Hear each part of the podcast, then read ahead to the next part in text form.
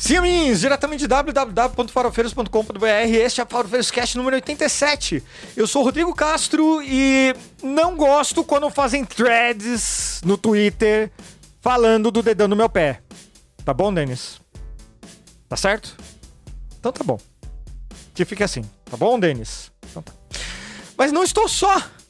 Temos ela, que vai fazer o PowerPoint do triplex do Deltan comendo um pote de Napolicopa, direto do gabinete do Sáudio, Paula Costa. Olá, olá, olá, olá, olá, olá. E Deltan condenado! Deltan Dallagnol condena, condenado, condena, condenado. Gostoso. Deltan condenado. Isso é tão gostoso quanto um sorvete napolitano daquele lá que só o gabinete do sódio pode recomendar? Ó o público. Não? Não. Não, é o louco. Beijo pro gabinete do sódio, todas segundas-feiras, 20 horas, lá no Twitos. É, é um Spaces bem bacana. Sigam, por favor. E também contamos com a presença dele, que vai passear com o cachorro, mas é o cachorro que dá a volta nele, José Fernando. Mano, o meu cachorro, hoje ele fez o oposto, ele me abandonou. Não é que eu abandono, ele me abandonou. O perrengue que eu passei desse cachorro hoje, minha nossa senhora, que desespero, cara. Nossa, foram cinco minutos de puro horror e ódio. Assim, eu levei ele pra, Cinco pra minutos? passear. Foi cinco minutos. Levei pra passear, deixei ele no pau ali do mercado, preso no pau, fui comprar um pão de queijo. Tô na fila do pão de queijo, na hora de que eu saio. Aí eu fui dar uma olhada no cachorro, tava só a coleira, mano. Eu saí desesperado pela correndo pra todo lado, não paguei nada. Puta que pariu. Aí eu liguei pra minha mina, minha mina saiu correndo aqui, aí o cachorro tava na porta do prédio esperando pra entrar. Como se tivesse acabado o passeio dele, sabe? De boas. Suave. assim, De boas. Tranquilaço, tranquilaço. Vê só, só deu a volta em ti. Nossa.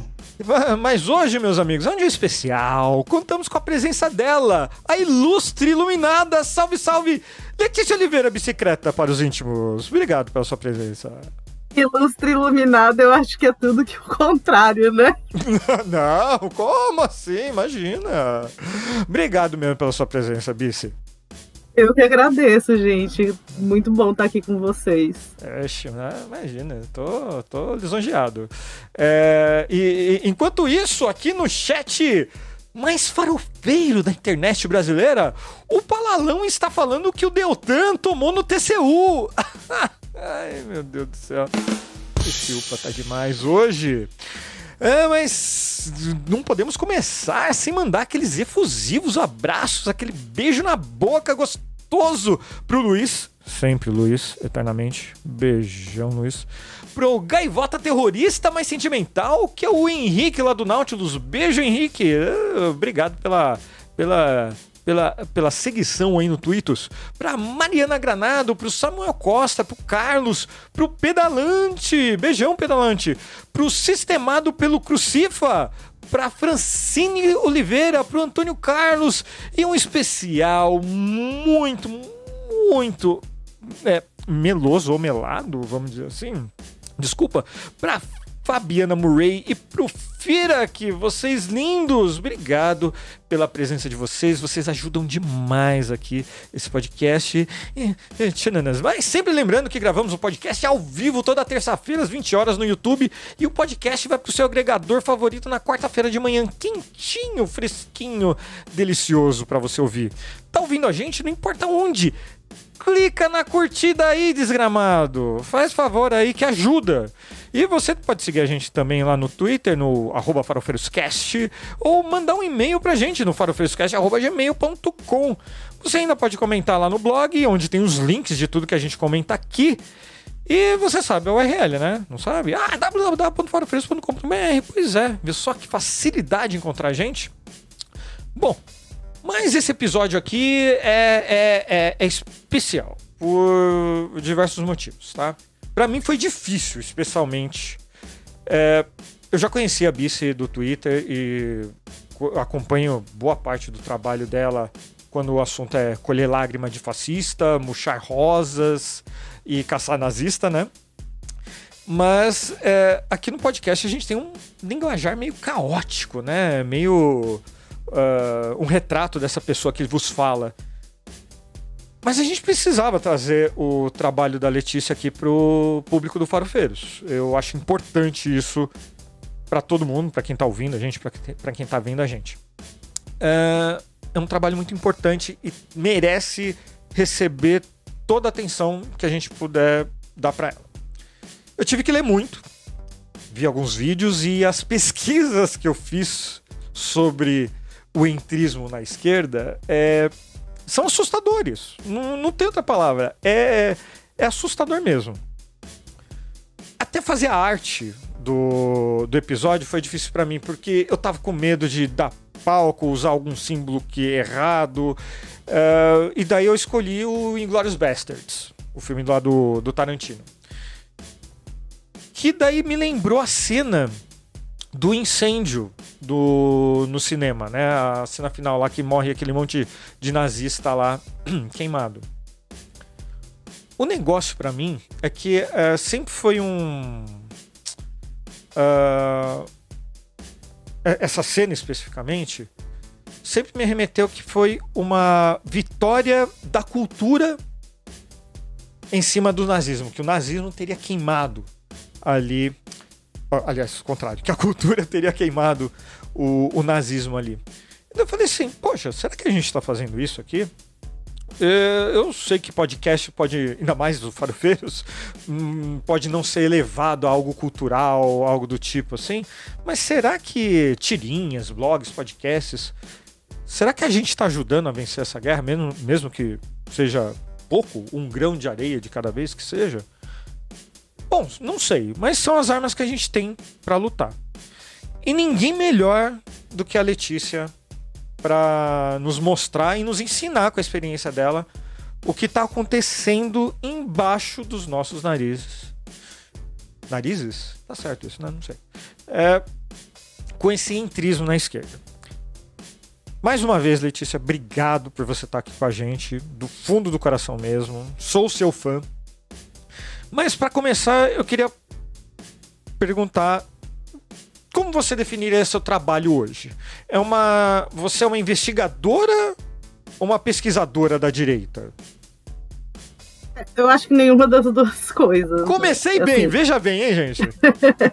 Não, é porque é realmente muito difícil falar, né, o, o que é o meu trabalho. Eu tenho as pessoas têm certa dificuldade de entender. Eu faço monitoramento, né, de grupos é, neonazistas, extremistas em geral, mas eu tenho alguns focos nesse meio, né, que são grupo, esses grupos que fazem entrismo na esquerda.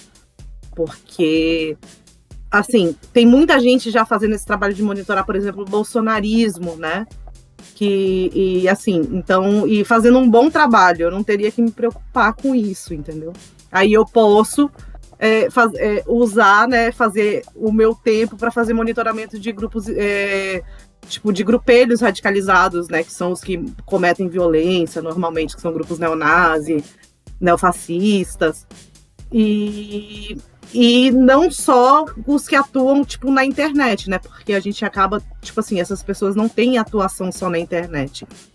Uma das últimas denúncias que, que eu ajudei a fazer o pessoal antifascista lá do Rio a fazer, que foi sobre um cara, o tio Chico, né? Que ele tá ele tá tentando se infiltrar em movimentos sociais e é um cara extremamente perigoso. Assim, é, né? Ele já tem um histórico de agressão é, contra moradores de rua, contra militantes é, de esquerda, militantes antifascistas, tá? Ele tem assim. E agora ele estava, né, colando com o PCO. E o PCO falando, não, ele é só um bolsonarista arrependido. Não, ele é, foi segurança do Jair Bolsonaro, entendeu? Então, assim, não é qualquer ex-bolsonarista. Uhum. É, e é assim. Então, é, eu, vamos dizer que, tipo, como vocês, como a, a galera faz com o Chernobyl, que entra lá com o trajezinho lá, eu faço a mesma coisa, só que no meio, né, dessa galera neonazi e neofascista. Entendi. É, o, o El Coyote entra nessa, nessa mecânica também, vamos dizer assim. Sim, o El Coyote, na verdade, é, é um projeto que era do, do meu melhor amigo, tá? É, quando eu o conheci, ele já tinha o Coyote. Só que ele militava em uma organização que depois ele acabou saindo e, e se desvinculou totalmente do, né, o coiote dessa organização. E a gente a gente começou a fazer, a gente se conheceu justamente por causa do trabalho de monitoramento, entendeu? É, a gente estava monitorando na época é, a Casa Pound, né, que é uma organização neofascista lá da Itália, que faz parte do, do movimento lá, inclusive do né, é Cinco Estrelas. É, veio aqui no Brasil. Eles têm, têm uma banda que faz turnê pelo mundo, né? Que são, é uma banda de integrantes da Casa Pound. E eles vieram para o Brasil. É, eles vieram, fizeram uma turnê aqui, foi Colômbia, Chile e Brasil. Isso foi em 2018, eu acho que foi final, é, final de julho de 2018. E a gente já estava monitorando a Casa Pound desde que a gente soube que eles estavam na, na Colômbia. E aí, quando é, chegaram aqui, a gente soube que a, né, a Nova Resistência é, participou, não só na Resistência, como a Acali, que é a organização do Eduardo Fauzi, que tacou bomba na, na produtora do Porta dos Fundos, é, e outras, outros grupelhos neofascistas e neonazistas, né, carecas do Brasil e tal. E, e a gente acabou se conhecendo por causa disso, entendeu? Assim, tipo, é, por começou a trocar informações, assim, a gente acabou ficando amigo. E desde que a gente se conheceu, ele me chamou para tocar o Coyote com ele e a gente, a gente toca o Coyote juntos desde 2018. Eu, eu li alguma coisa lá, achei bem interessante também e gostei bastante também. É, ah, que bom. gostei, gostei mesmo. O, o que a gente é, não vê né? É, é, é, é, um pouco assustador, né? Você falou do tio Chico, ele era da torcida organizada do Flamengo, né? Não, esse é o Capitão Léo. Ah, é o outro, meu Deus do céu. Uhum. Capitão Léo, ele é, é, assim, eu não conheço muito porque eu não sei muito de futebol, mas assim, a ah. galera flamenguista, ele teve, ele teve algum rolo que ele foi da, da diretoria do Flamengo, ele era, ele era da ele era presidente da Jovem Flá e ele ele foi expulso, né, da diretoria do Flamengo. Ele, ele, ele, eu acho que ele ameaçou o Zico, se eu não me engano. Né? Puta é, Caralho, como assim, velho? É, o negócio é tenso. Pra, ver como que é o, o negócio do intrismo, né? Mas vamos lá. Quando você começou a, a estudar esse, esse, esse entrismo nos grupos de esquerda. Eu, é, é uma dúvida também minha. Você estuda o entrismo no grupo, em grupos de esquerda ou grupos de esquerda e grupos progressistas? É, grupos de esquerda e progressistas, né? Tá. No, assim, no... Ai, desculpa, gente, eu tô meio. Eu meio que engasguei com o chá aqui. Não, não tem problema. Aqui eu engasgo o tempo todo, tuço, é normal. É, eu comecei assim a fazer isso com a Sarah Winter. Né? Quando a Sarah Winter trouxe o Fêmen pra cá. Ah, é, tá. Você e... começou a monitorar não Winter. junto dela, né? A Sarah, pelo amor de Deus. ela tem um amor pela Bice, assim. Ela gosta muito da Bice, sabe? Ah, é mesmo? Uhum, muito. Já manda oi no mensagem. zap, manda bom dia no zap. Gente, para vocês terem uma ideia, teve uma época que teve um. surgiu um perfil de denúncia contra a Sarah Winter. A Paola sabe disso porque eu mandei para ela na época. É, apareceu esse perfil mandando DM e falando assim: Oi, ajuda aqui a divulgar. Eu fui olhar o perfil de bolsonarista detonando a Sara. Nossa! Nossa. que delícia! Eu só fingi que não era comigo.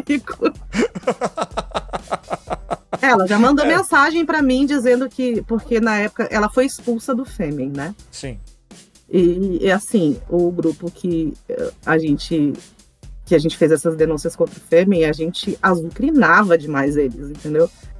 E a gente meio que quando a, a Sara começou a querer se desvencilhar do Fêmen, mas continuar usando a marca, porque é uma marca, né? Uhum.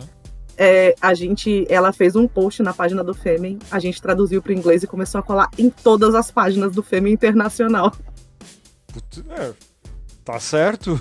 Sim, é uma ótima é... estratégia. Não, e era assim, pouca gente, mas a gente fez um estrago, viu?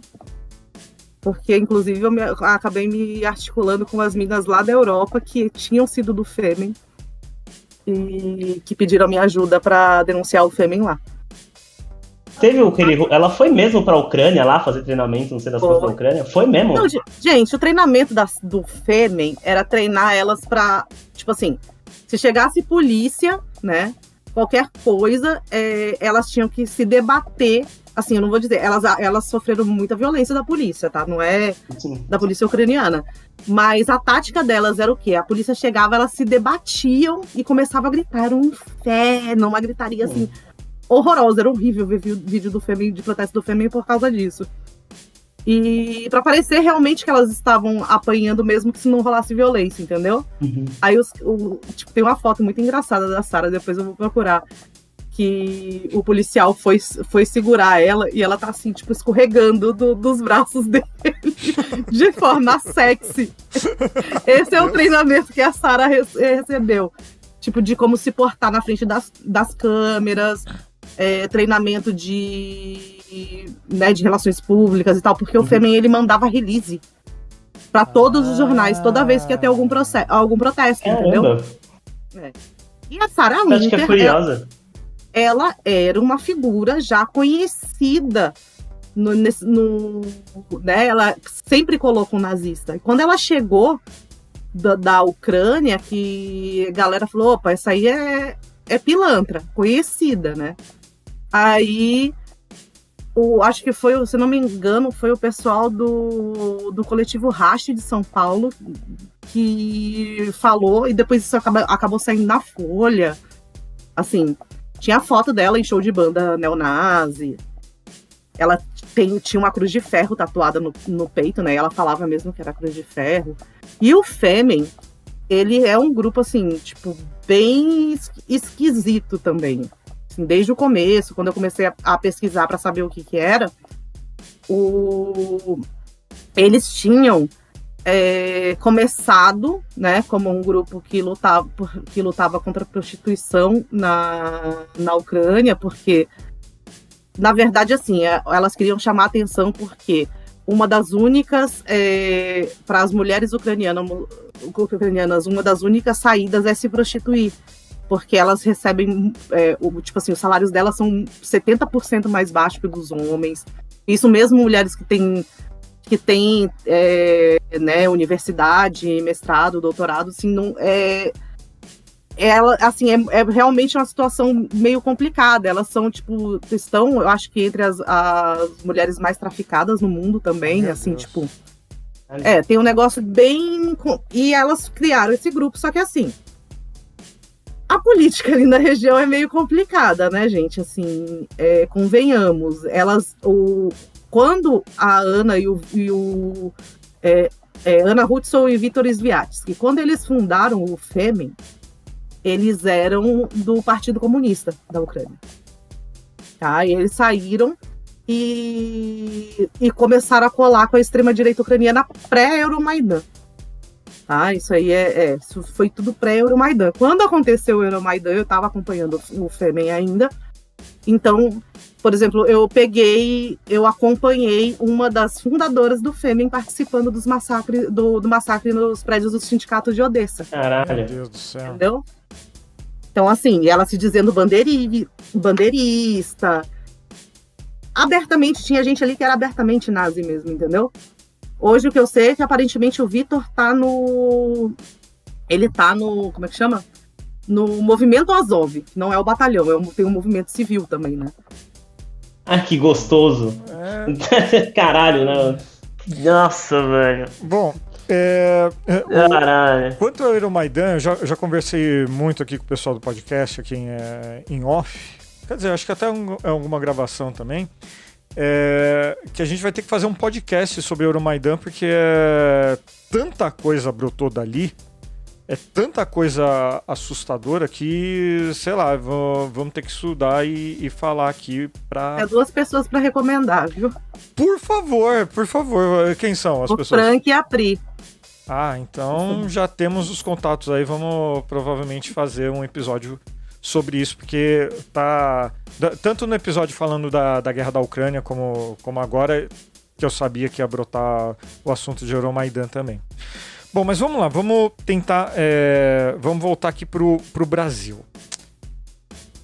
quem são os entristas em si? São neonazistas? São integralistas? São. Que raio de tipo de ser do esgoto que é essa galera? Tudo junto misturado. Meu Deus do céu. É, a gente tem, tá assim, o, o partido que a gente tá tendo mais problema com isso, né? Assim, o PDT, que assim, não sei nem se é um problema mais, ou se já tá, né? É, se já virou o partido, mas é, você tem, por exemplo, o tio Chico era integralista, entendeu? Ele tava. Ele, ele, ele era da Cali, ele tava, tipo, no PCO, entendeu? Então, assim, aí da, na nova resistência, né? Você tem gente, tipo assim, tem um, um podcast que o Rafael Machado gravou, onde ele, ele, porque ele vive falando, a gente não é fascista, não sei o quê. Aí eu falei assim, mano, você vai no podcast ele tá lá. É, por segundo o censo interno da nova resistência, mais de 70% das pessoas da nova resistência antes eram da terceira teoria política. A terceira teoria política é um eufemismo para fascismo, né? Uhum. Aí ele fala, ele mesmo fala né? Ou seja, do fascismo. Então, você diria que 70% da, da nova resistência é, é oriunda do fascismo. Só porque 100% é oriundo do fascismo, a gente não, não, não pode chamar eles de fascista. Não, Ai, não pode, não é, pode, eles não gostam. Eles não, não é, gostam. É, nazista, fascista, né? Eu sei, eu, desculpa, é que tá muito fresco ainda na minha memória. É, acho que é da terceira temporada, sei lá, segunda temporada do, do The Boys lá, que a, aquela Stormfront lá chega. É, as pessoas gostam da minha ideia, elas só não gostam de ser chamado de nazista. E é bem isso mesmo, né? Uh, gosta. É, é, o ideal fascista é estudo fascista, é o. A roupa fascista é a cara de fascista. Mas não pode chamar pelo nome, né? Bom, tem gente que é até processada por isso, né? Né?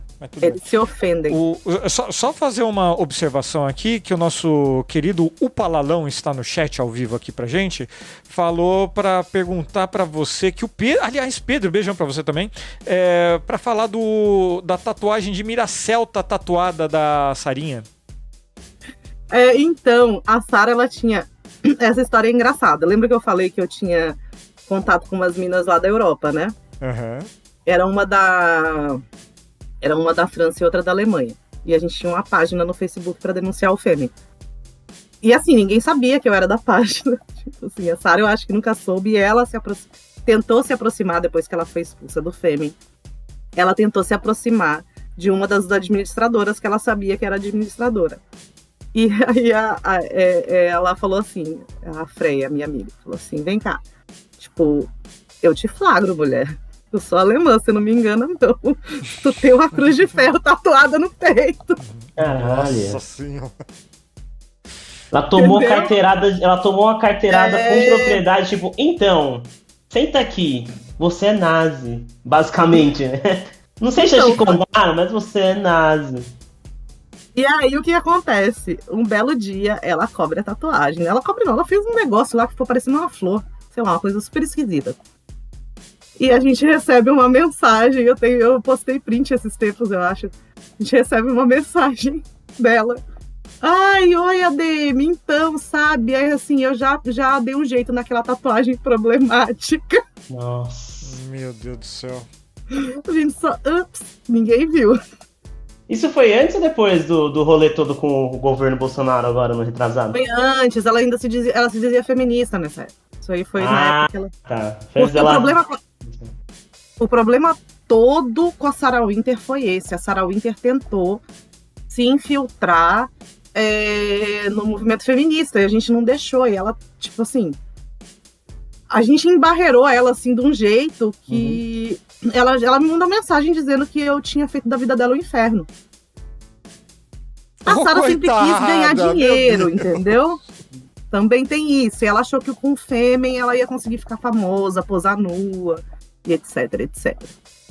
E, e assim, ela tentou. Teve uma época assim que muita assim, a imprensa, quando tinha que falar sobre feminismo, ia atrás dela. Entendeu? E a Sara é, nunca é, foi autoridade isso. em feminismo, ela não sabia nada nem de teoria nem de prática. O Fêmen era uma agência, gente. E aparentemente a, a imprensa também não, né? Não, não. Os caras Demora... procuram no Google quem tá relacionado lá em primeiro é. lugar. Então.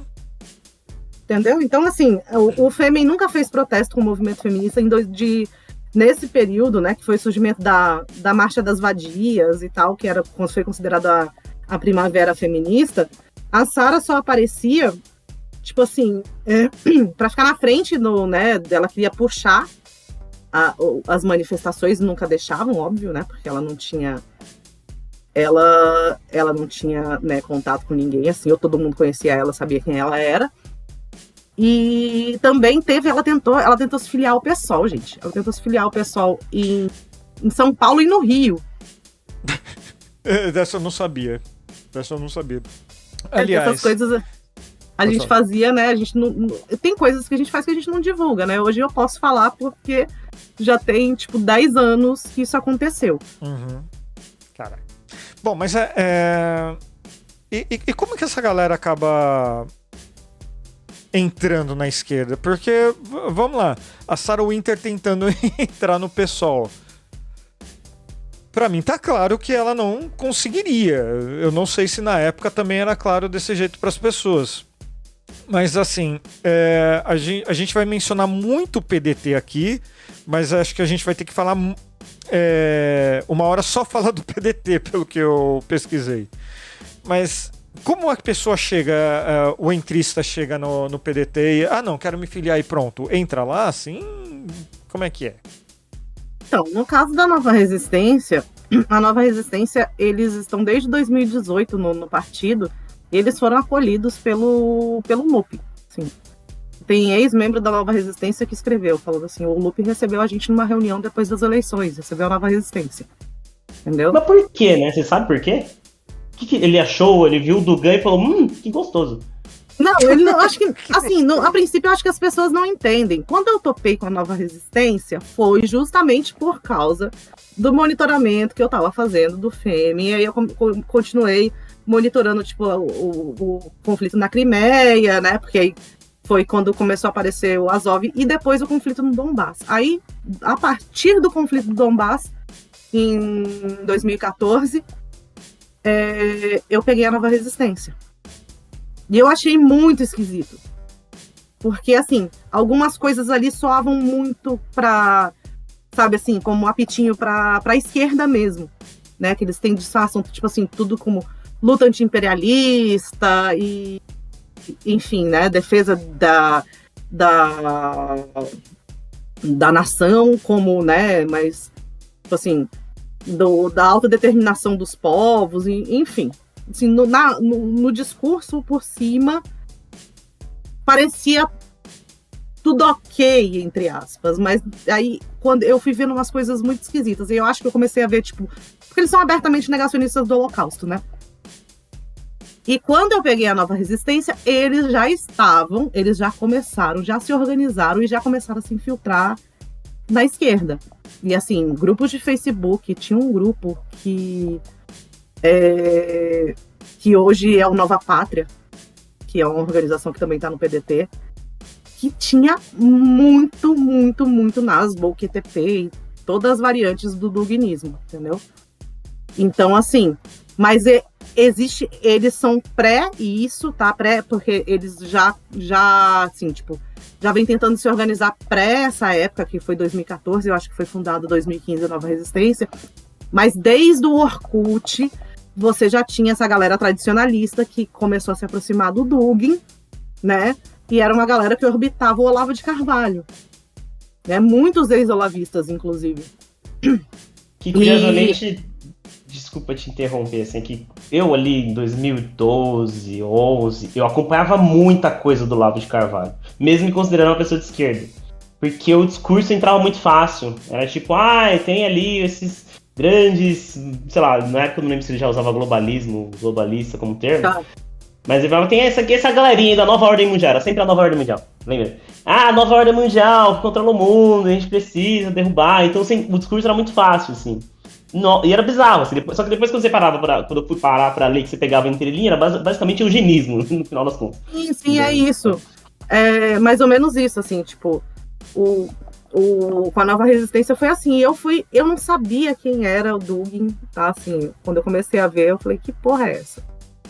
Aí eu cheguei no amigo meu e falei assim, ó, É, tá aqui, quem que é esse cara? Um amigo meu que é especialista, né? É o Odilon, inclusive, falar dele.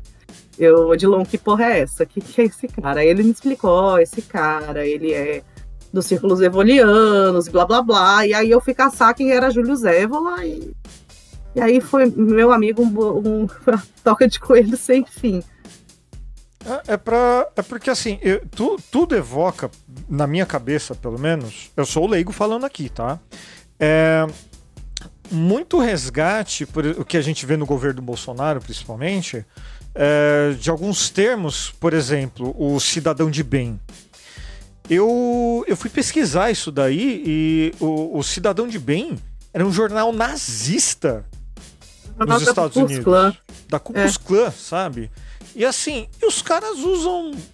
É, nem usam o termo ressignificação, nem coisa assim. Mas vamos lá, se alguém pergunta, escuta, você é uma, um cidadão de bem? Você vai falar que é, mas os caras não estão usando nesses termos. E isso. Uh, para mim, como referência, pegou muito, porque é, é, é, é exatamente esse diálogo que a gente tem, principalmente nas redes sociais. Se alguém pergunta, pô, mas você não é de bem, você não é um cidadão de bem, eu falei, porra, mas que mal que eu tô fazendo? Não, porque o cidadão de bem é assim, assim, assado. Daí você vai ver a origem do negócio é os caras que usam chapéu pontudo, cara. É, não dá para chamar isso de ressignificação, né? é complicado, mas assim, é, o, a quarta teoria política, né, que seria um, uma, é, uma, é uma tentativa, tipo assim, não tem o que dizer, é fascismo, entendeu? É só uma forma, tipo assim, eles tentam usar eufemismos, entendeu? Pra, é, pra dizer, tipo, ou usar, tipo, termos assim, tipo, terceira teoria política. Que porra é essa? Ninguém vai saber o que, que é, entendeu? Uhum. Aí toda vez que aparece alguém falando essas merdas, eu desço o cacete. Falo, mano, para. Sabe? Comigo aqui não cola. E aí a galera fica meio assim. Outro dia tinha um. É, tem uns que gostam dos nazi obscuro. Né? E tinha um lá que apareceu me mandando fo foto de, de, um nazi obscuro desses, era o Codriano, eu acho até. E eu falei, vem cá, você acha que você é muito esperto, você conhece esse cara? Ele, não, eu só acho ele baseado. Eu falei, então, né? Eu não acho, não. Só acho que você, tipo, tá, é, o, o facho indie. Putz. Né? Aquele que só gosta do, do, do fascista obscuro. Meu Deus. Desculpa, conta pra mim, é que eu tô com medo de procurar no Google. O que, que seria um nazi obscuro? É, é, tipo assim, nazistas que não, tipo, não são muito conhecidos, entendeu? eles gostam muito de pegar a gente do leste europeu. O Codriano, ah, ele era comandante. Ah. Entendeu? Eles vão pegando assim a galera que, tipo, porque, queira ou não, existe né, o, o que se todo mundo conhece por nazismo, né? São os nazistas, é, né, que são Hitler, é, os, né, o, como é que chama? O Mengele, o né, o, os que foram julgados em, em Nuremberg. Então, assim, e esses caras pegam, tipo assim, uma, uma personalidade que. Uma pessoa que é desconhecida, que teve um papel grande, né, no, é, durante é, o período nazista, assim, político, ou, né, ou de, de, seja de liderança, ou seja, né, de fazendo parte das tropas e tal. E eles usam achando que isso vai passar entendeu? Que isso que ninguém vai perceber. Né? Então, e aí que os caras se quebram, porque eu conheço alguns, mesmo que não conheça toda a história por trás, eu sei identificar, tô vendo, ó, esse cara é, é fulano de tal, entendeu? E muitos também dessas, desses nazistas que eles é, colocam, né, como sendo supra-sumo, assim, que eles colocam lá no pedestal, tem uma galera que descobriu que muitos deles vieram parar aqui na América Latina por causa desses grupos, né? É, Já tem... teve alguns casos, né, de, de alguns deles que, que galera descobriu que apareceu, sei lá, parentes deles e tal, que vieram para América Latina por causa desses grupos. É, essa história aí do, do, dos nazistas que vieram para a América do Sul, principalmente, é, né, a gente teve, não foi só aqui no Brasil, a gente teve na Argentina, no Chile, o Chile tinha a colônia Dignidade, que era, que era comandada por um nazista, que ensinou a ditadura militar chilena a torturar. Né? Ele tinha uma seita, é, inclusive recomendo muito quem quiser assistir, tem um documentário lá no, na Netflix que chama Colônia de Dignidade, eu recomendo bastante. E essa galera veio para cá porque a gente é, tinha colônia alemã aqui já. Né? O, o, Paraguai que tem uma história muito interessante, que a irmã do Nietzsche e o marido dela criaram uma colônia no interior do Paraguai, que era uma colônia é, que era para ser ariana. Isso, tipo, no, no fim do século XIX, entendeu? Então, assim, já é. é... E a gente tem. É... No Brasil, a gente teve um partido nazista muito atuante. Tá? Assim, o Arena? não, não nazista, o Partido não. Nacional Socialista mesmo. Ele existia Isso, no Brasil. Você lembra qual ele, época foi?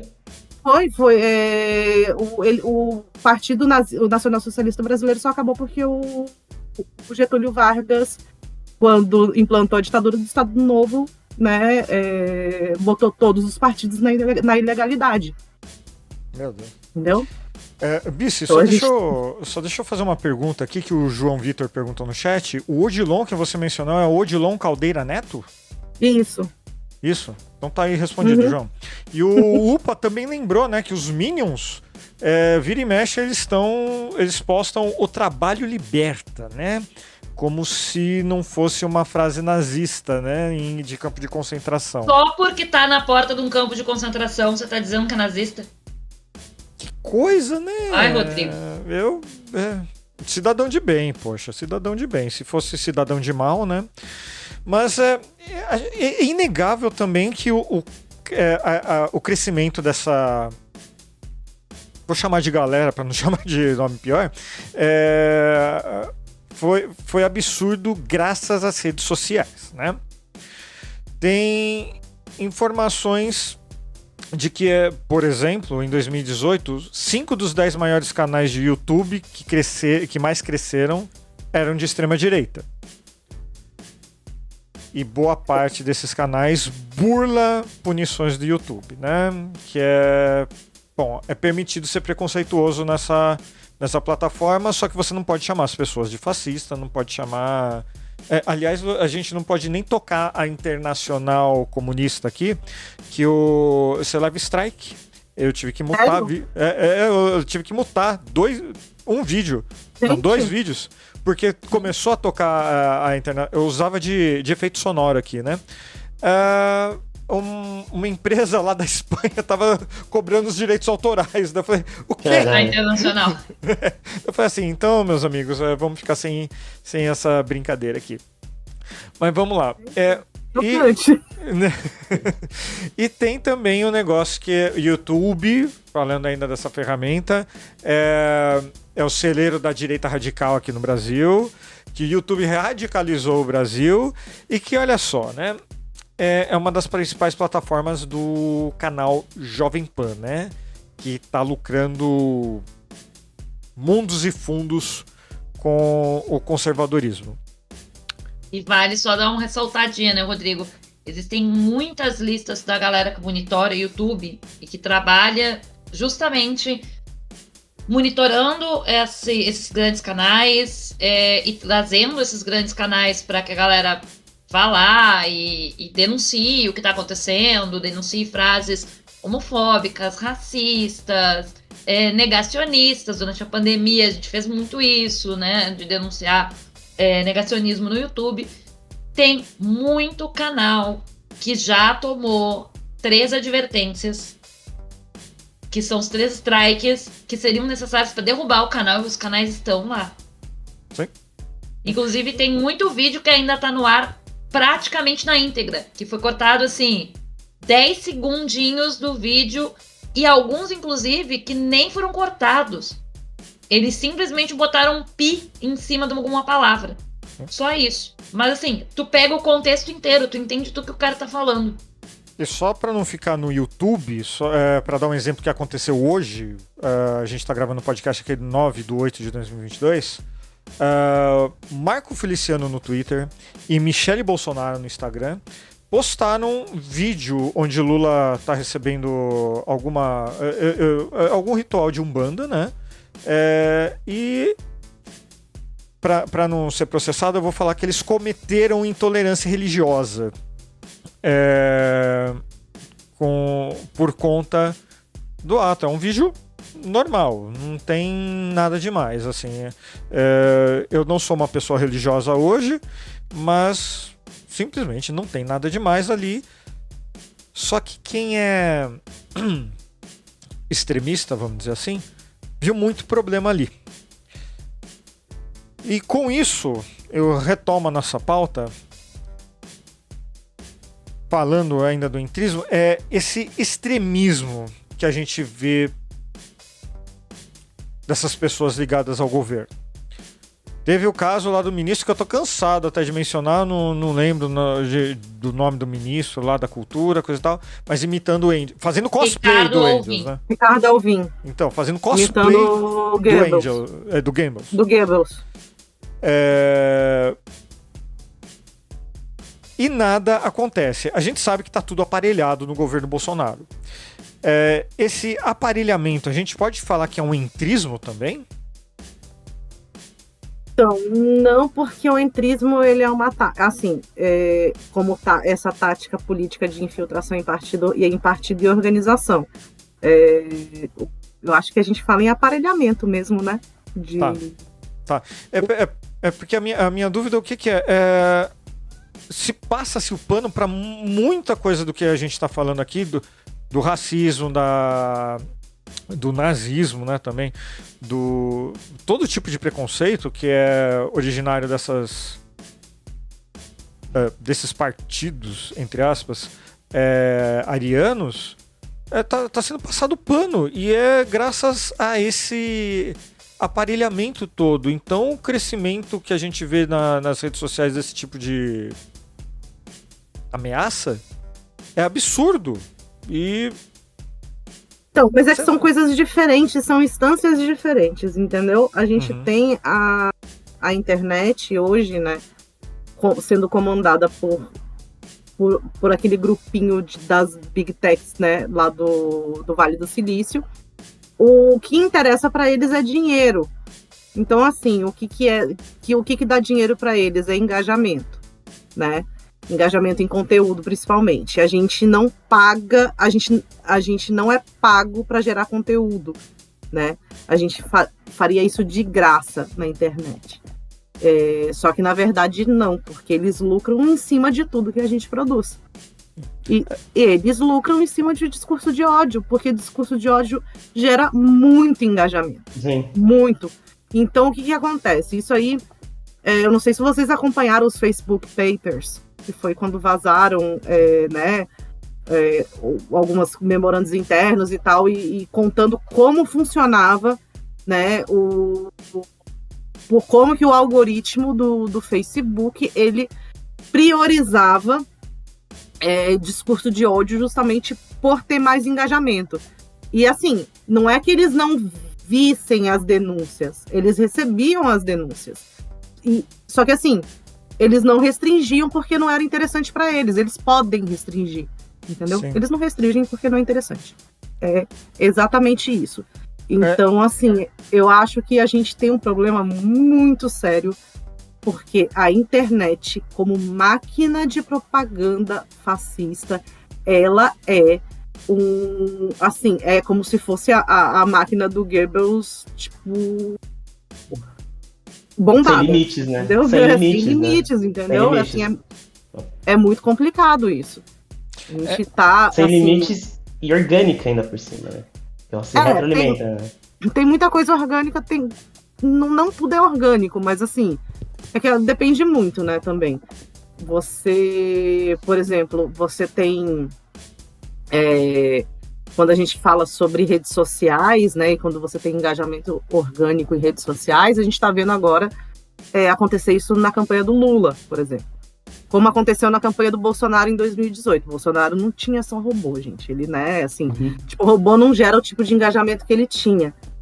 É, mas é, tem coisas que só vão ser resolvidas se houver uma regulamentação, né, de, da, da internet como um todo, principalmente com quebra de, de, né, de, de monopólio.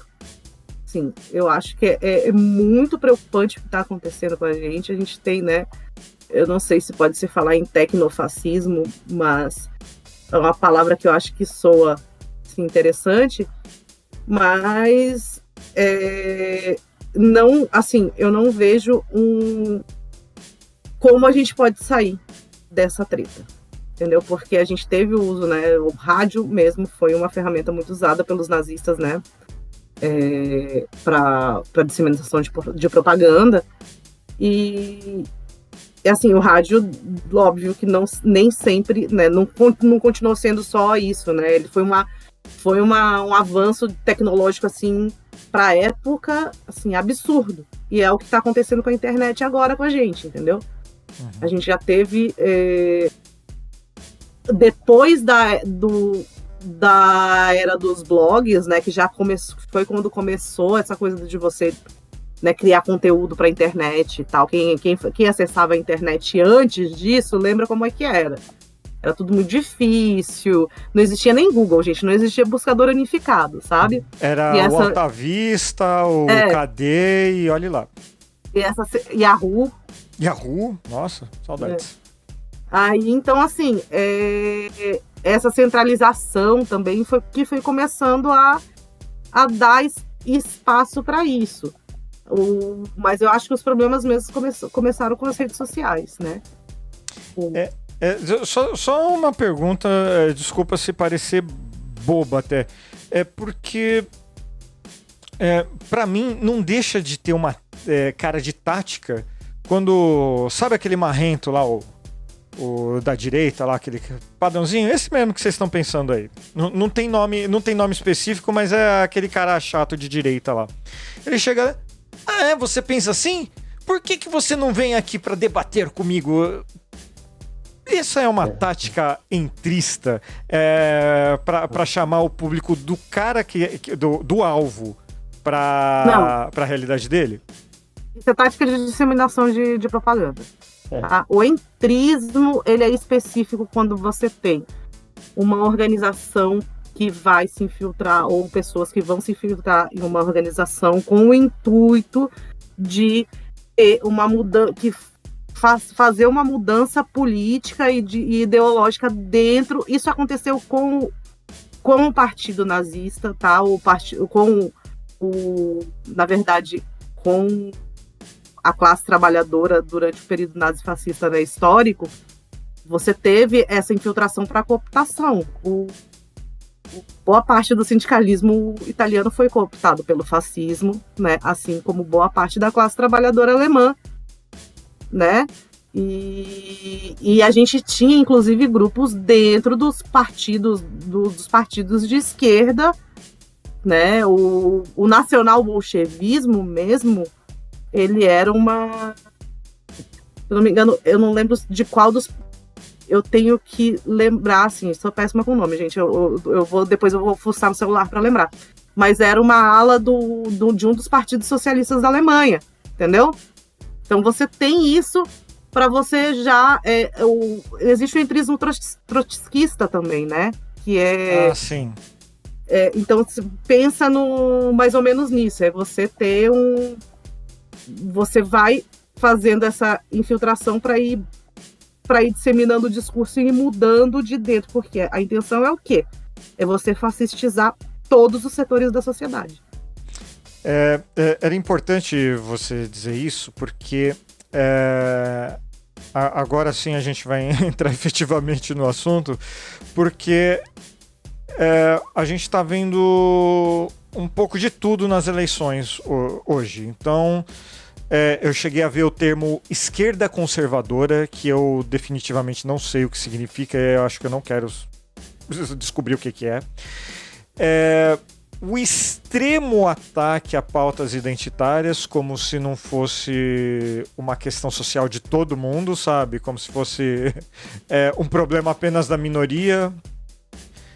E daí a gente cai no PDT, né? A gente vê, inclusive no, no discurso do Ciro hoje, algumas falas que eu não sei se são ou f- se são propriamente ditas ou podem ser atribuídas ao Dugin. Dugan? Não vi o discurso de Dugin. Alexander Dugin. entendeu? Ou Alexandre Droguinhas também. É um bom nome, é um bom nome. É um bom nome. É, Eu dou apelidinho pra todo mundo, gente. é um bom, é um bom, é um bom hobby. É, eu, eu, eu gostei. Mas depois que o Ciro postou aquele negócio lá da, da- das políticas papo furado, Ah, sim. assim, que, que não foi mais ou menos isso. Não foi, ah, pode ter entendido errado. Não, ele falou exatamente essas palavras, sabe? Que é quanto a, a política envolvendo mulheres, indígenas e negros. LGBTQIA+. mais. E ele, também. é. É. Eu. É o pacotinho do identitarismo, né? É o pacotinho que ele chama de identitarismo, né? É, eu preciso pegar água. É, Pode pegar, rapidinho. pode eu pegar vou, vontade. vou dar, vou até fechar o microfone aqui rapidinho a câmera, porque meus gatos estão. Ai, lá vem. Não tem problema não. Qualquer coisa deixa o Zé tomando conta dos gatos, ele não vai se perder, ó. É, o Zé não. não é acha rapidinho, fechei a câmera, depois eu vou mostrar, ela tá aqui. Sem, sem problema. O Zé tomando conta de animais, a gente já descobriu que não é. Eles vão me Aí eu me dei, abandonar. peraí, peraí. Se os animais se perdem quando estão junto com o Zé. Zé, você não quer tomar conta do Jair Bolsonaro rapidinho? Sabe o que eu achei estranho? A gente Eu não falar um soltou negócio, né? uma piada do Olavo hoje. Puta, pior que tem umas na ponta eu da tava língua. esperando assim, pra né? falar no final. Mas, Eu- eu- mas não é né? no Agora começo que a gente acabou com a fala. minha piada aqui. Eu, eu- eu- eu- eu- eu não sei, a gente, a gente costumava falar no começo as, pi- as piadas do Olavo, mas é. É, sei lá. Nossa, olha só, temos no chat a pessoa. Mandar um beijo pro Pedro Octávio, falando que choram as rosas. Eu não sei quem é, mas. Sei, cara. Seguidor estranho, novo, né? né? É, deve ser É um novo aqui. novo. Eu não, eu não sei quem é, eu não sei quem é. É, é muito estranho. É, o Pedro Otávio ele falou que não ia poder vir aqui hoje, então ele está sumariamente demitido. Eu, eu podia ter feito uma voz assim, tipo o Justus lá, né? Não, Trump. Nossa, quanto exemplo bom, né? O do Justus e Trump. Ah, eu, é. Tá bom. Eu. É, eu- isso. É, por aí. Beijo, Jojo. Juju? Que Juju? Jojo. Ah, Jojo. Joana Francianer, beijo! Cinco Gomes, mostra os gatos. O Olavo está fazendo entrismo no inferno? Vamos fazer essa pergunta, Pedro Otávio. Vamos fazer essa pergunta. É... é, o, o UPA, o UPA parou de fazer graça com o meu microfone. Isso é bom, eu agradeço. Coisas que só ao vivo você pode conferir aqui no chat do. do é, é Farofeiros Cast. E, o- e o gato da, da Bice dando patada aqui na gente também. Ou não? Ou foi algum de vocês? Ela queria água. Oh, coitada. Oh. Ela veio pedir. Daqui a pouco ela deve aparecer aqui de novo. Ah, então tá bom. A gente tem uma pergunta muito séria que foi feita pelo Pedro Otávio. É, o Olavo tá fazendo entrismo no inferno? Olha. Eu espero que não. Putz, é verdade, eu espero que não também. Que que é isso? que que é isso? E aqui o Porque assim, eu não, quero, eu, não, eu não quero encontrar a figura lá, não. Caralho, faz todo É, e o TTT Deus. está comentando que foi o contrário, foi o inferno que fez entrismo na Terra com o Olavo. Putz. Não, não, não, gente, não é culpa do diabo. Deixa o diabo pra lá, gente. É, imagina, você Satanás morre. é legal. Imagina, você morre, você vai pro inferno, você chega lá, é todo mundo lavista, bicho. Não dá, cara. Pô, é, dá. é- é- é a reunião do meu condomínio aqui, cara. Não precisa morrer, né? Não É a reunião do meu condomínio. Caramba, mano. Irmão. Seu prédio tá, tá difícil ainda. Não, é, como eu, eu já falei aqui mais de uma vez, é, quando tinha os panelaços aí, coisa e tal, minha filha, pô, eu adoro panelar, bater Ah, panela. tá. Eu tinha medo da, da de galera. direita? É, é, eu, eu tinha medo da galera ficar bater. É, dar tiro aqui, mano. Pelo amor de Deus. Não, tá, mas uma coisa o cara ser reaça de direita, outra coisa é ser lavista. Se Não tem muito, ser muito lavista no seu prédio, seu prédio é a base do Brasil Paralelo, né? Porque o lavista Mano, eu mesmo tem três ou dois, cara. E nem eles lembram do Olavo. Eu não sabe? duvido. Eu Tem não nada, tem os olavistas aí que estão assim, tipo, o MBL mesmo, cabeça do MBL é o lavista. É, o. O cabeça a gente pode falar o é nome La aqui? N, é, mim da pode. NE. É Não, o Ricardo Almeida. Ele é, ele, é, ele é perennialista, se não me engano. Não, ele é É, tradicionalista. ele ver se é, ele perennialista. é, é. Então, é a mesma escola do Dugin, né? Tradicionalismo, é, a mesma escola do Dugin, do Olavo. É, ele me seguia, inclusive. Eu não tô muito maluco, ele chegou a organizar uma parte do debate que teve Sim. com o Alvo e o Dugan quando ele veio aqui, ou o Lá foi Ele lá. organizou, o- ele não veio, foi um debate, foi um, o debate ocorreu, acho que, não sei se foi por troca de, eu acho que teve parte por áudio, não sei, outras partes por, por troca de mensagem mesmo. É, eu sei que ele foi um dos organizadores disso É. aí, sim, porque nessa época já tinha essa galera que tava colando com o Dugin, entendeu? O- É. Sabe que o. Desculpa te interromper, pode continuar. não Pode falar, pode falar. Sabe que o Ricardo é, o é um dos grandes pensadores da, da articulação política do MBL ali, né? Ele é quem teoriza muita coisa do, do que o MBL faz, assim. É, Ai, Por incrível É. é.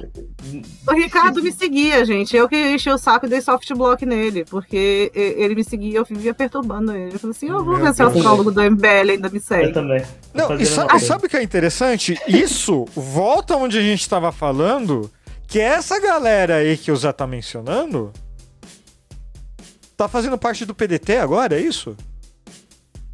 É, então, o que acontece? Quer falar, Zé? Pode falar. Não, não, pode ir, pode ir. Teve, meu, é, é tudo, é tudo seu. Então, é, o, como eu falei, né, a nova resistência foi pro PDT. A nova resistência se aproximou do PDT, até onde eu sei, porque já existia uma organização que chamava Legião Nacional Trabalhista, que era dentro, que estava no PDT, que é castilista. O castilismo, eu, velho, eu nem sei como é que eu vou explicar essa porcaria, mas é é invenção de, de facho que gosta do Getúlio Vargas, saca? Ca- E a Legião Na- Nacional Trabalhista mistura. é, vocês podem, assim. Eles misturam Enéas com, com, com Brizola, com Jango, assim, é uma salada horrorosa, saca? Assim, de misturar trabalhismo com, integra- com integralismo. Assim. Então, assim, é, eles fo- meio que foram atraídos por causa disso.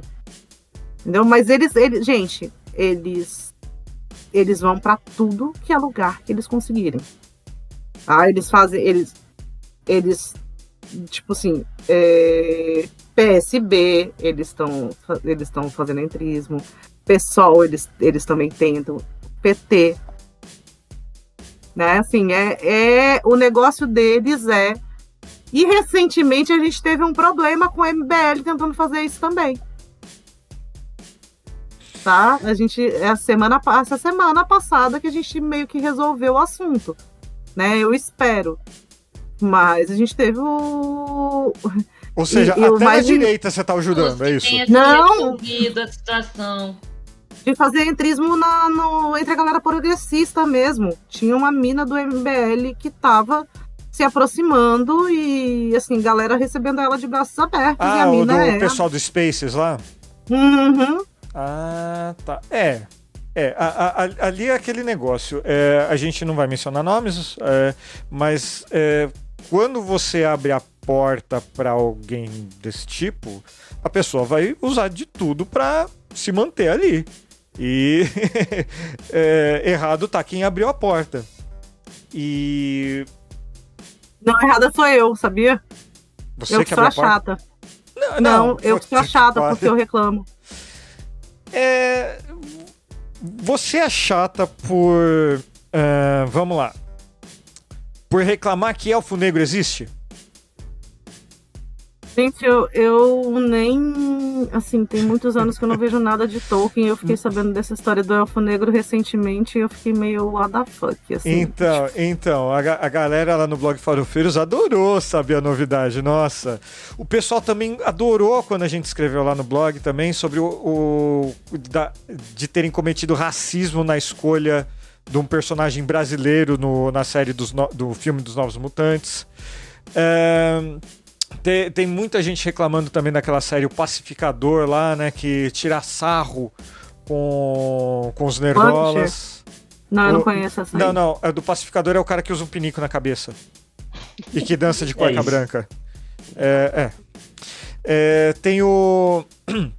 Teve uma história também que, que ficou conhecida até o pessoal do Sleeping Giants, é, quando veio aqui, comentou que, que, lembra, que, conhece, que trabalhou junto no caso, que foi do canal Nautilus, né, que eu já mencionei aqui, mais especificamente do Ricardo Regis, contra o famoso Mil Grau, que também é racista pra caralho aqui no, no YouTube, conseguiu derrubar. Isso sem falar da J.K. Rowling, né, que é transfóbica no mínimo, né? Eu acho, ela, ela inclusive, ela financia, não financia. Ela, é, ela, ela, isso, é... também tem isso, né? Quando você compra o livro do Harry Potter original, uh, você está ajudando a J.K. Rowling a, a, a financiar organizações contra trans. Olha só que beleza, né? Que coisa tudo isso. É, é, eu, tô, é, eu tô... vai falar da galera. De... Não, pode falar. E, eu, e um amigo meu que é trans tem várias tatuagens de Harry Potter. Vocês não têm noção não. quantas ele tem. Ele tem muitas tatuagens de Harry Potter pelo corpo. Muitas. Inclusive, no dia em que o ator que fazia o Snape faleceu, ele saiu para fazer uma tatuagem em homenagem ao, ao personagem. Então ele tem várias, assim, várias, várias, várias, é várias. Triste, né, gente? Eu acho que se, assim, eu travei. Travou? Agora voltou. É, pode falar. Tinha travado isso daqui. É, então, né? Vocês já estão vendo que eu tô meio lerda, assim. Não, não, não, não fica tudo bem. Tá, tá tudo em casa. É, mas, assim, o, o negócio é, é o, o, universo pop, que é, é realmente sedutor para todo, pra todo mundo. Você não precisa gostar de tudo, mas é sedutor para todo mundo. Você pode gostar do, do Batman, pode não gostar dos Vingadores, mas sempre tem alguma coisa ali que te atrai. E daí você acaba financiando alguém como a J.K. Rowling, que com uma visão extremamente preconceituosa de trans aí, é, pelo mundo. E quantas outras coisas será que a gente não financia? E daí Deixe a gente... de financiar a J.K. Rowling para financiar o New Gaiman, gente. Opa, com certeza. Ó, ótima causa. Pena que o curso dele, Masterclass, lá é caro pra cacete, mas tudo bem. O... Daí a gente cai na política e vê que o, o PDT tem infiltração neofascista e o Ciro com essa contra as pautas identitárias. É... Não é um, um caso de entrismo, já entrou ali, né? Sim, aí já, já não é mais entrismo. O, mas assim, a questão do Ciro, o Ciro ele é um grande oportunista. Tá? Então ele vai jogar de acordo com o que ele acha que ele vai ganhar. Na mesma semana ele teve que anunciar a candidatura, né, a, a candidata a vice, que é uma mulher negra daqui de Salvador. Então, assim, e, e, ele usou isso porque ficou muito feio, entendeu? O, se você se coloca como uma pessoa do campo progressista e você eu não gosto de falar em identitarismo, porque eu acho que identitarismo tem dois problemas com o termo, tá? Um é porque existem os movimentos identitários que são nazistas, e você e aí você coloca o como se existisse um identitarismo de esquerda também, que seria tipo o contrário né? Como seria isso? Outra... Desculpa, Bici, como seria o um movimento identitário nazi? Tipo, ah, eu sou branco, também tenho direito? É, então, é. tem os movimentos identitários é, da Europa, principalmente, mas a maioria deles se diz, se diz identitário, né? É, e assim, o... nessa questão do, do PDT é, é complicado porque você tem é, você tem algumas figuras-chave no PDT agora, né? Que, tipo, é, que, a, que são as, as pessoas que a nova resistência está colocando como, né, assim, tipo, são as pessoas que vão ser ali, que vão ser os candidatos da nova resistência, que são Aldo Rebelo uhum. e o comandante da reserva da Marinha, é, Robinson Farinazzo, que até alguns meses atrás era abertamente bolsonarista. Entendeu? E assim, então eu acho que o que rolou ali no PDT foi um. É, eu quero ganhar. Eu quero militância a qualquer custo, eu quero ganhar eleição e eu vou deixar entrar quem eu acho que vai me ajudar. Entendeu? Ah, entendi. Então, tipo assim, foi atraindo essa galera, essa galera foi de portas abertas e foi entrando. Quem quiser agregar, vai agregando e vai agregando. É, vai agregando. entendeu? Assim, tipo, eu, eu acho que foi isso, assim, sinceramente, Tá. eu acho que foi isso, porque o discurso de boa parte da militância do PDT, mesmo que não seja a nova resistência, tá desse jeito também, entendeu? É, co- completamente fa- fascistizado, assim. Eu gosto de falar em movimento, é, em, não em, em identitarismo, mas movimentos que lutam pelos direitos, né, é, por direitos, direitos civis ou direitos de minorias, né? Entendi. Então, assim, é, não acho que a gente deva tratar como identitarismo o, né, nesse sentido. Existe uma crítica, óbvio, ao, a como o capitalismo coopta também as nossas pautas, né? É, a gente sabe disso, mas aí você é, é, tá aí uma, uma das armadilhas, entendeu? Que o dessa galera. Por quê? O, o, fac- o fascismo também ele é antiliberal. Né? Ele é, é, no discurso, pelo menos, ele é antiliberal. Né? Mas ele é antiliberal não no sentido econômico, ele é Uhum. antiliberal no, senti no sentido moral. Né? Porque, assim, principalmente essa galera é, agora que é tradicionalista, para eles, a, eles são contra o mundo moderno, que é o nome do livro do Júlio Zévola, né? É, o, porque para eles é, o, o iluminismo foi a maior merda que aconteceu e que eles querem voltar para uma era pré-iluminismo. Por quê? Porque é, antes do iluminismo você não tinha é, as pessoas, tipo, as minorias não tinham direito, não existia democracia.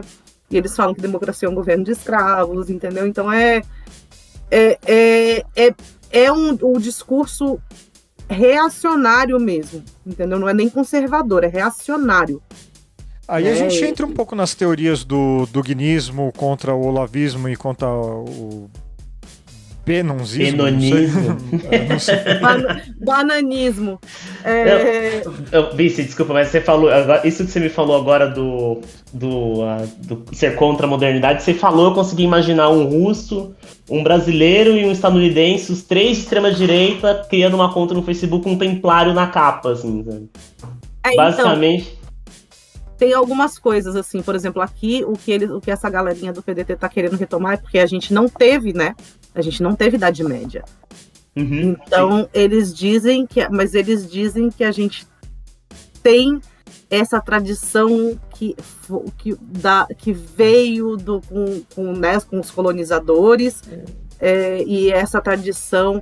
Então, o Brasil seria um país, sei lá, é, naturalmente, assim, tipo, eles têm esse passado tradicional branco, saca? E cristão, que é o que eles fazem. Só que aí eles misturam, pegam assim, tipo, o integralismo também fazia isso, né?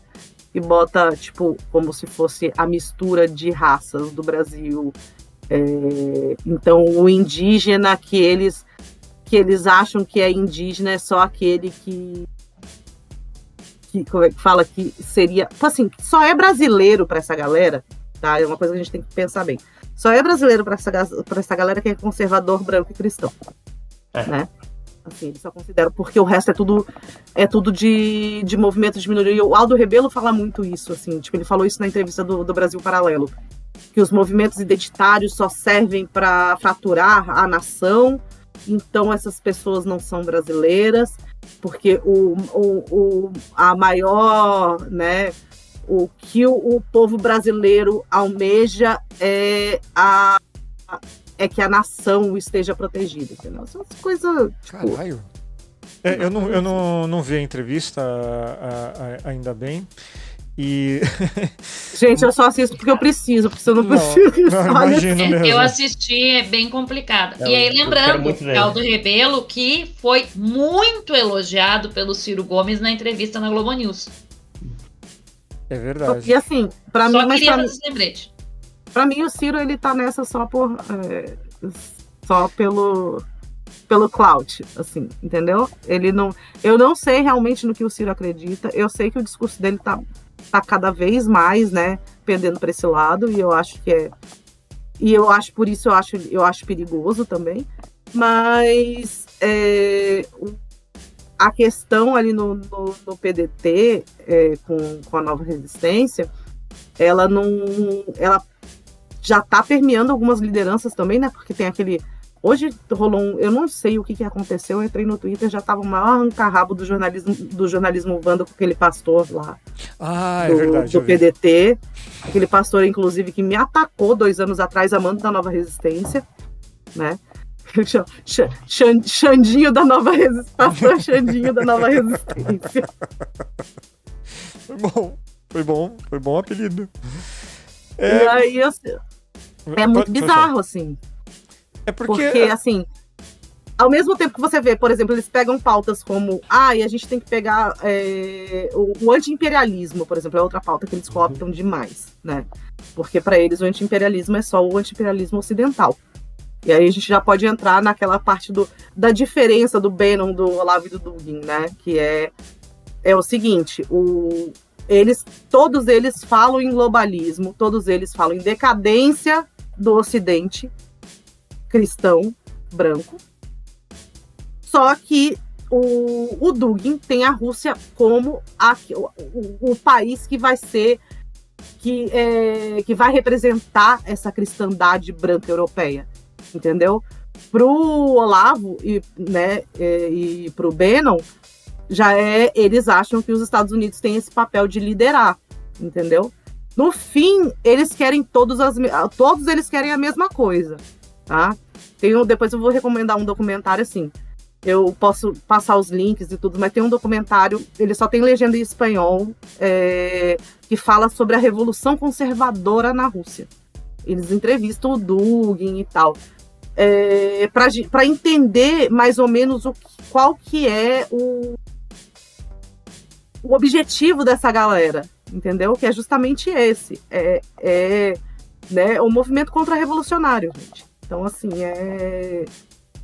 E a gente não tem força para combater ele, é, força revolucionária para combater, porque simplesmente eles conseguem cooptar tudo e todos, entendeu? Assim, é muito difícil É, quando, é, então, quando vai eu- falar nisso. Eu, che- eu cheguei a ver é, em uma das suas entrevistas que há entrismo até da, da NR em, em grupos de eh, eh, religiões afrodescendentes e de indígenas. Opa! A gente É catou um, um cara da nova resistência eh, se aproximando de uma aldeia Guarani aí no Rio Grande, no Rio Grande do Sul. É assustador, e assim, é, é- ele foi expulso, não foi? No final das contas? Foi. Mas Foi. é, Pelo menos isso. sabe, os caras estão tentando cooptar a aldeia. É, Os integralistas também estão fazendo isso, também Putz, tentam, tá? Assim, não é, é, não é só, só. Sim, a nova resistência é praticamente um neo-integralismo, né? Assim, é, é, é bem parecido. O problema é assim, eu vou falar isso e não sou, tá, gente? Não sou só eu que falo isso, não. Isso já tenho outras pessoas com quem eu converso, com, que também estão nessa. A nova resistência, hoje em dia, eu acho que é a, organiza a organização neofascista que mais cresce no Brasil. Entendeu? Por quê? Porque justamente eles têm esse apoio institucional do partido. Eles estão dentro do partido. Hoje você vê, hoje eu estava vendo, é, por exemplo, acho que no mês passado, alguns meses atrás, você viu o Lucas Leiroz, que é a liderança do. Gente, eu vou falar o nome de todo mundo, tá? Assim, tipo, Tranquilo. tá com foda-se, porque eu falo o nome mesmo. Tá. Não acho que, assim, é, a gente tem que entender o que é essa porra, entendeu? A gente não pode ficar assim, ai, não vou falar pra não dar pau. Foda-se, tem que falar, tá? O Lucas Leiroz, que é a liderança da Nova Resistência no Rio de Janeiro, fazendo uma entrevista com o, o embaixador do Belarus no Brasil. O embaixador da- do país, Belarus? Do Belarus? Caramba. Uhum. Vocês me entendem? O Dugin ia, ia palestrar no, no evento da- que estava sendo organizado por um. é, que ia acontecer na Escola Superior de Guerra e sendo organizada por um, por um laboratório do, da UERJ. City. E a gente conseguiu barrar. Só, só, só deixa eu fazer uma pergunta. O, o, o duguinismo é contra o militarismo, alguma coisa assim ou não? Não, Não? o Dugin é muito lido na Academia Militar Russa. Vixe. Assim como Gente, Olavo em no 2000 Brasil, né? Um, dois, tem um livro que eu recomendo pra todo mundo, que é o que é o livro do, do professor Benjamin Teitelbaum, porque ele é um livro bem didático. É, assim, ele é, ele, é- ele é mais o Teitelbaum, ele é antropólogo, mas o livro dele é mais, é mais um trabalho jornalístico de- do que de etnografia, assim, sabe? Ele ele passou muito tempo com, com o Bannon, ele entrevistou o Dugin e entrevistou, o- entrevistou o Olavo. O único que ele não conheceu pessoalmente foi o Dugin. E ele falou, assim, ele fala, o Dugin para ele é o mais perigoso deles. Porque o Dugin, ele é, ele era professor da Cátedra de Filosofia da Universidade Estatal de Moscou, gente. Ele é acadêmico, ele é um cara que ele tem muita gente na academia no mundo inteiro. Tá, assim, é... Então, o, o, o Dugin... E ele fala português, né?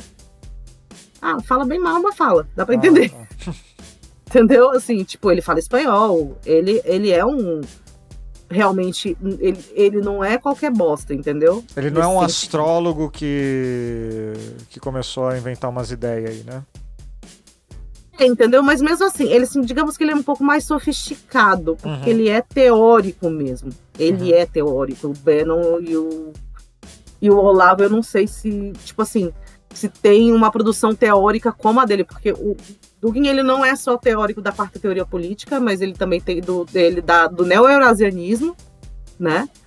E, e do tradicionalismo, né? E assim, ele é o- quando eu, eu fico zoando e tal, mas assim, ele é um cara que ele tem muitas conexões políticas com muita gente.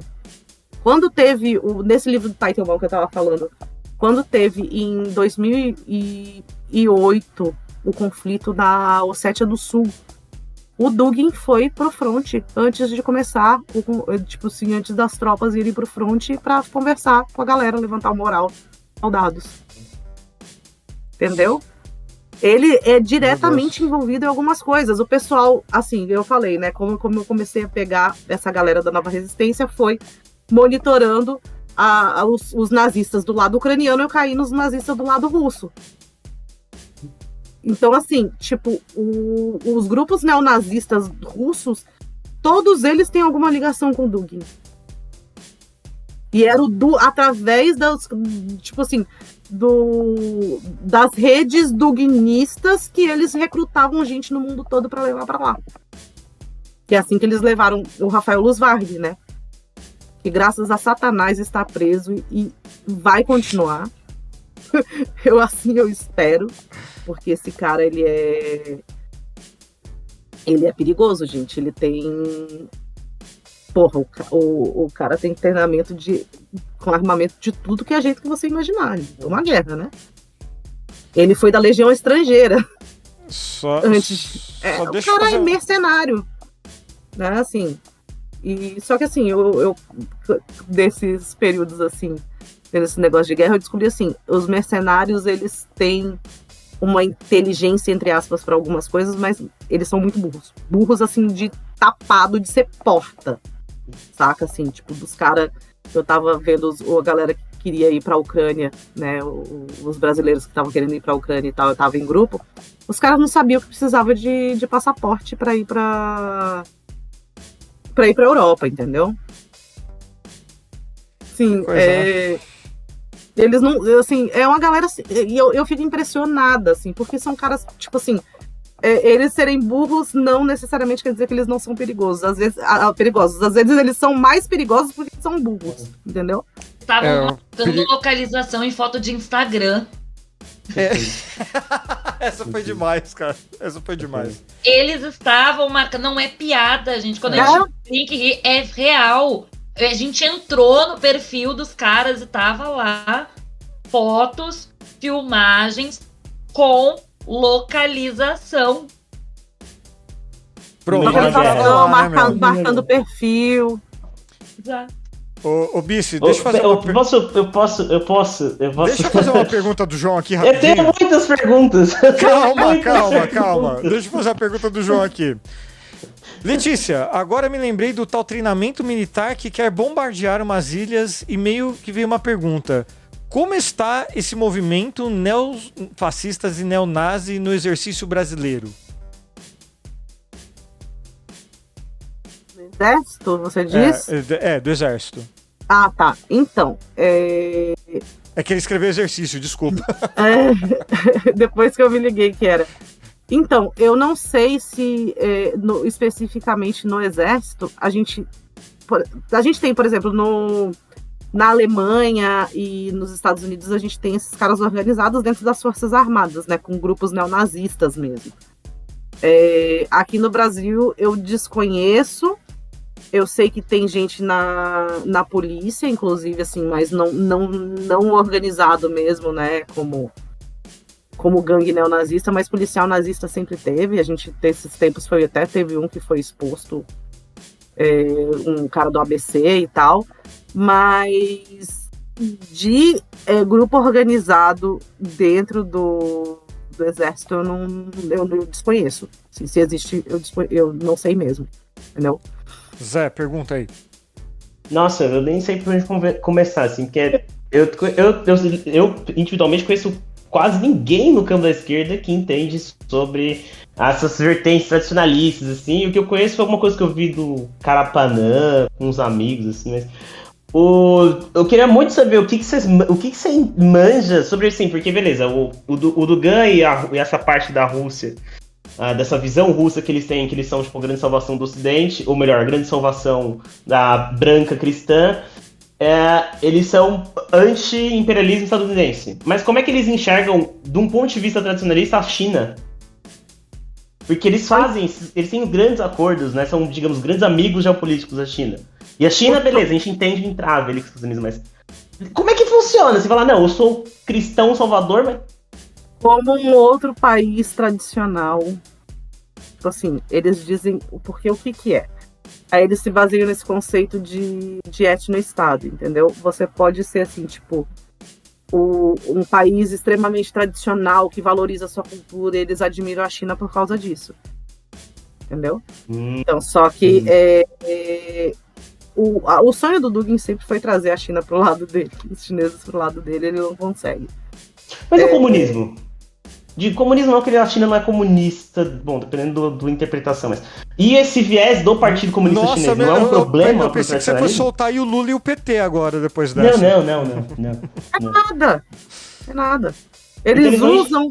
Porque assim, uma das táticas que eles usam de entrismo é a tática da aliança vermelho-marrom. Tá? Que é a tática de você unir a esquerda nacionalista com a extrema-direita, sob o comando da, da extrema-direita. Tá? Uhum. É, então, a gente, a extrema direita e a, e a esquerda nacionalista teriam pautas em comum. Teriam o antiimperialismo, né, é, as questões nacionais, de soberania, etc. Tá? E então eles falam que não tem problema de juntar com um comunista se o cara for, se, se essa aliança for benéfica para eles. Mas o próprio Dugin fala que depois eles vão matar todo mundo. Ah, tá. Era, é era essa a pergunta. É, entendeu? Porque... Assim, é... Não, porque é foda, porque assim, eles ficam falando, ah, o globalismo, o imperialismo e tal. Do imperialismo, você até, do ponto de vista marxista, você até poderia concordar realmente, mas em nenhum momento esses caras falam sobre capitalismo, que no final das contas é o o não, causador dessa degeneração, etc. eles, eles falam, mas os ataques dele de, maiores são ao liberalismo. Eu tô só vendo o que, que ela quer fazer aqui, gente. Peraí. É, é, só uma questão assim que eu, que eu acho importante, que esses caras, quando eles vão cooptar também nas redes sociais, eles não vão chegar te atacando, falando. e, temos uma nova participante aqui no podcast. Como é a Princesa Leia. Oh, que bonitinha. Oi, Leia. Gente, apenas nos ouvindo, é uma gata. Gigantesca. Imensa tá? Sim, e, ela, ela, e, ela tem, ela é branquinha que parece um floco de neve gigante. Ela é uma, ela é um, uma ela reflete de tão branca que é. É muito fofa, gente. Ela é, é surda, uma... viu? Ela é surda, ela é completamente surda. Tadinha. Mas é, é, só, só lembrando aqui, Bice, que, é, que é um negócio que. Vendo muitos vídeos do Normose, aliás, mais uma vez, mais um podcast, vamos falar do Normose aqui. O Normose nos odeia.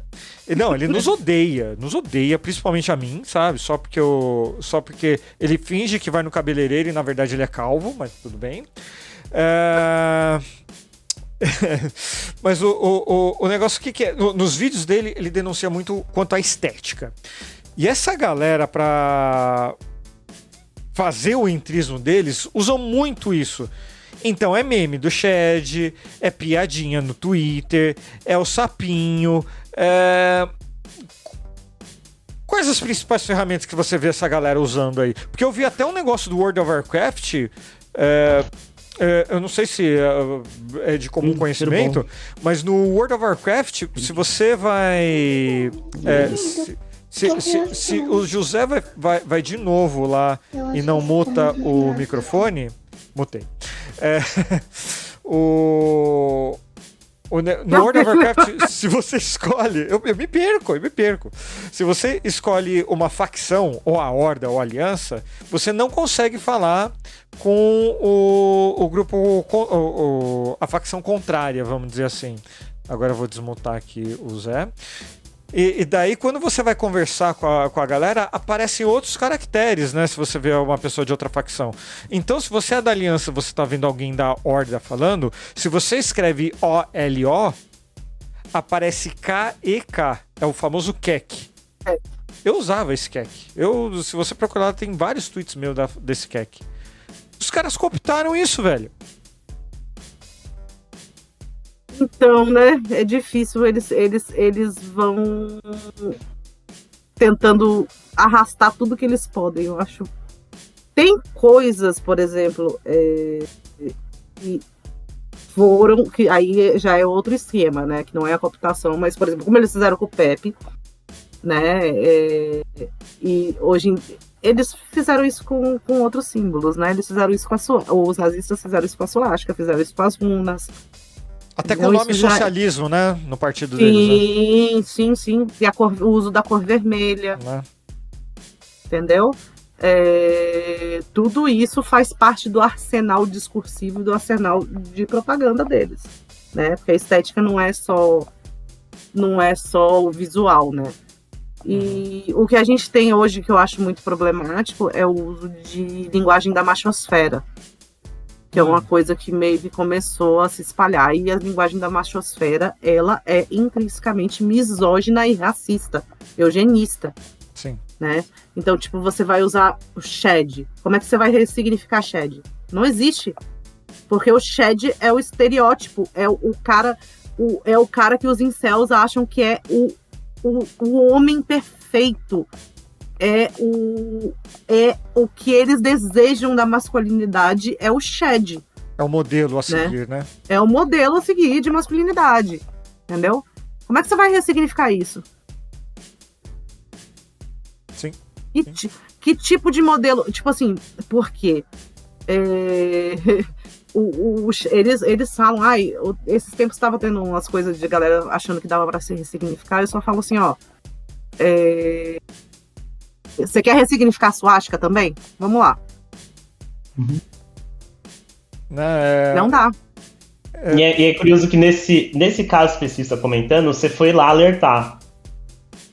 E aí, tipo, é foda, porque tá, em- entra no grupo da esquerda, aí vem, vem uma pessoa, tipo, a Bis, que a- avisa, falou, ó, você tá deixando essa galera entrar, você tá usando a linguagem dessa galera e a pessoa, e a galera, tipo, esse, esse grupo não faz nada, assim, simplesmente não. Aparentemente. Gente, é muito difícil, assim, sabe, lidar com essas coisas, porque o, o, o que aconteceu foi que não fui eu, foi o, foi o Pedro, né, que é, o, o- que é um dos editores do Coyote também. E o, o Pedro, ele ele é ele eu assim ele é queer entendeu? E ele falou gente vamos parar de usar a linguagem da machosfera e o que ele recebeu de ataque assim foi um negócio absurdo. Começou primeiro com galera que se diz marxista e depois chegaram os nazis É. e foi assim Uhum. uma semana a gente eu e ele recebendo ataque de nazista por causa disso Não, foi Entendeu? tanta gente nessa treta, a AGE entrou, daí é, emitiram aquela notinha lá e que puta que pariu, sabe? Eu, eu, eu vou ser honesto com você, Bici. Eu era um pessoal que eu seguia, acompanhava. Não tinha visto essas coisas, honestamente. Mas eu fiquei extremamente decepcionado com Uhum. uma organização de esquerda comunista é, lidar com uma situação desse jeito. E sendo que tem exemplos que eu acho que você pode até dar melhor eh, do, do que eu, de pessoas que. de organizações que lidaram muito melhor com esse entrismo. Né? Ah, se eu não me engano, eu acho que você mencionou eh, exemplos em alguma entrevista do PST e do PSOL que identificaram essas pessoas do entrismo e simplesmente foram lá e expulsaram, não teve conversa. É, então, é porque assim, na, na verdade, o, o PT é um partido muito grande, entendeu? Então, Sim. assim, é, é muito difícil a pessoa ter. É, uma pessoa dessas entrar sozinha e conseguir fazer alguma coisa. Ela tem que fazer, tem que estar em alguma corrente e tal. A pessoa que eu falei do PT era um cara que tinha tatuagem de Deus Vult no peito. Ele tem uma tatuagem escrito Deus Nossa. Vult. Tá? Ele é o Deus Vultinho. É um Deus. Vultinho. É o né? próprio Deus Vultinho. Entendeu? Deus Vultinho da Silva. É o indivíduo. eu encaminhei pro, pro PT e o PT expulsou ele. Eu sei que expulsou porque ele mesmo falou que foi expulso. Você acha que isso acontece no- com mais dificuldade no PT, além de do tamanho, mas porque o PT, em comparação com o PDT, tem uma linha ideológica mais clara? Apesar de não ter, Isso por, por causa da questão de, de como eles se organizam né, em, em correntes e tal. E você. assim, tem diversas questões. O, o PDT virou um partido de aluguel, gente, já há muito tempo. É. Então isso é muito fácil. Qualquer partido que tiver essa, né? Se não tiver pelo menos uma linha ideológica clara, eles vão, eles vão conseguir fazer isso. Mas eu queria falar uma outra coisa, é, antes que eu me esqueça, para dar um exemplo de como, do porquê acaba que essa galera que se diz. Sim, eu não vou entrar em, em, em discussão sobre se eles são ou não marxistas, se, se eles são uma organização válida ou não. É o seguinte: é você é a radicalização através da estética da violência. Que é onde você pega, você vê que são todos homens. Entendeu? São todos homens de uma certa faixa etária, que tem, que tem um, né, um, tipo, que é gamer, que é não sei o que. É sempre assim. Entendeu? Esse é o público-alvo de radicalização de- de- dessa galera, né? De extrema direita. É o homem branco. Homem cis hétero branco, né? Então, e você vai pegando isso desde novo. Então, o que, que você faz? Você apela para violência. E aí eu não tô falando, tá, gente? Antes que queiram me cancelar por causa disso, mas é, você tem essa galera stalinista de internet, né? Porque é existe esse apelo estético à violência, ao, ao à figura de um, uma figura masculina, né? Do que seria uma figura o exemplar, né? E toda a questão de ficar brincando no negócio de gulag e falar em dar picaretada em trosco, essas coisas, tudo isso, assim, sinceramente, é a única coisa que eu vejo dessa galera. Nunca chegou pra mim coisa além disso, coisa de, tipo assim, de você estar falando sobre teoria e prática marx- marxista, entendeu? Nada. É só isso. É só meme, é só estética.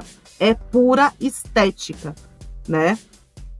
É a estetização da política, como o Normes fala, né?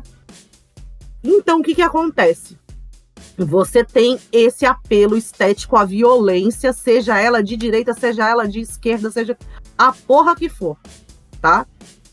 E aí você vai ter casos como aconteceu aquele atirador de Highland Park, que a galera já no começo começou a falar assim, não, porque ele é ele é QAnon, ele é trampista, ele é não sei o quê, e aí começaram a fuçar, começaram a achar outras coisas. Opa, ah, não, aí ele é antifa. Não, peraí, não é bem. O que que tudo tem em comum aí?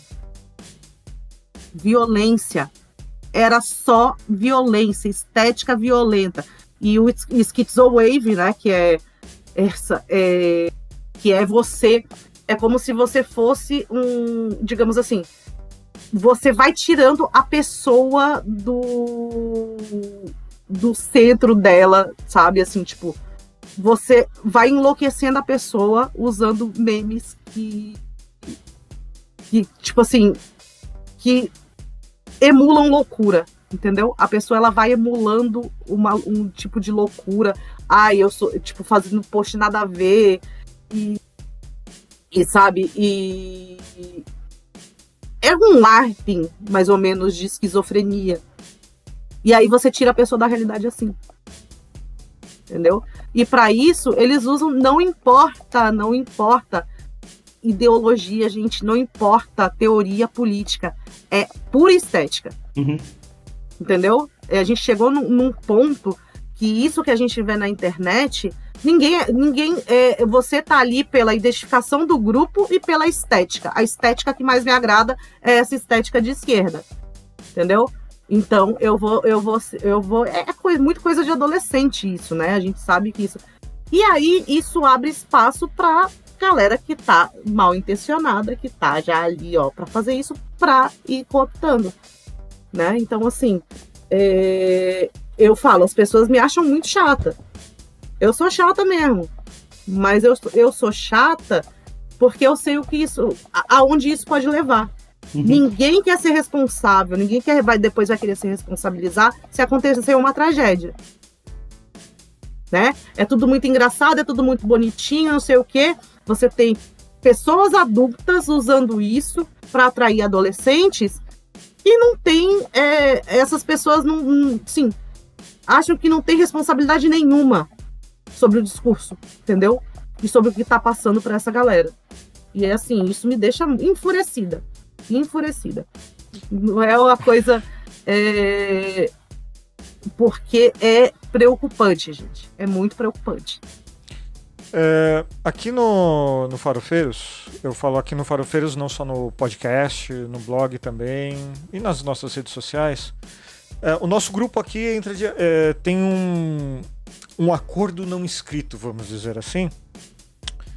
Que a gente sempre se conversa sobre as coisas que, que acontecem tudo, sobre as pautas, sobre o que a gente vai escrever, sobre.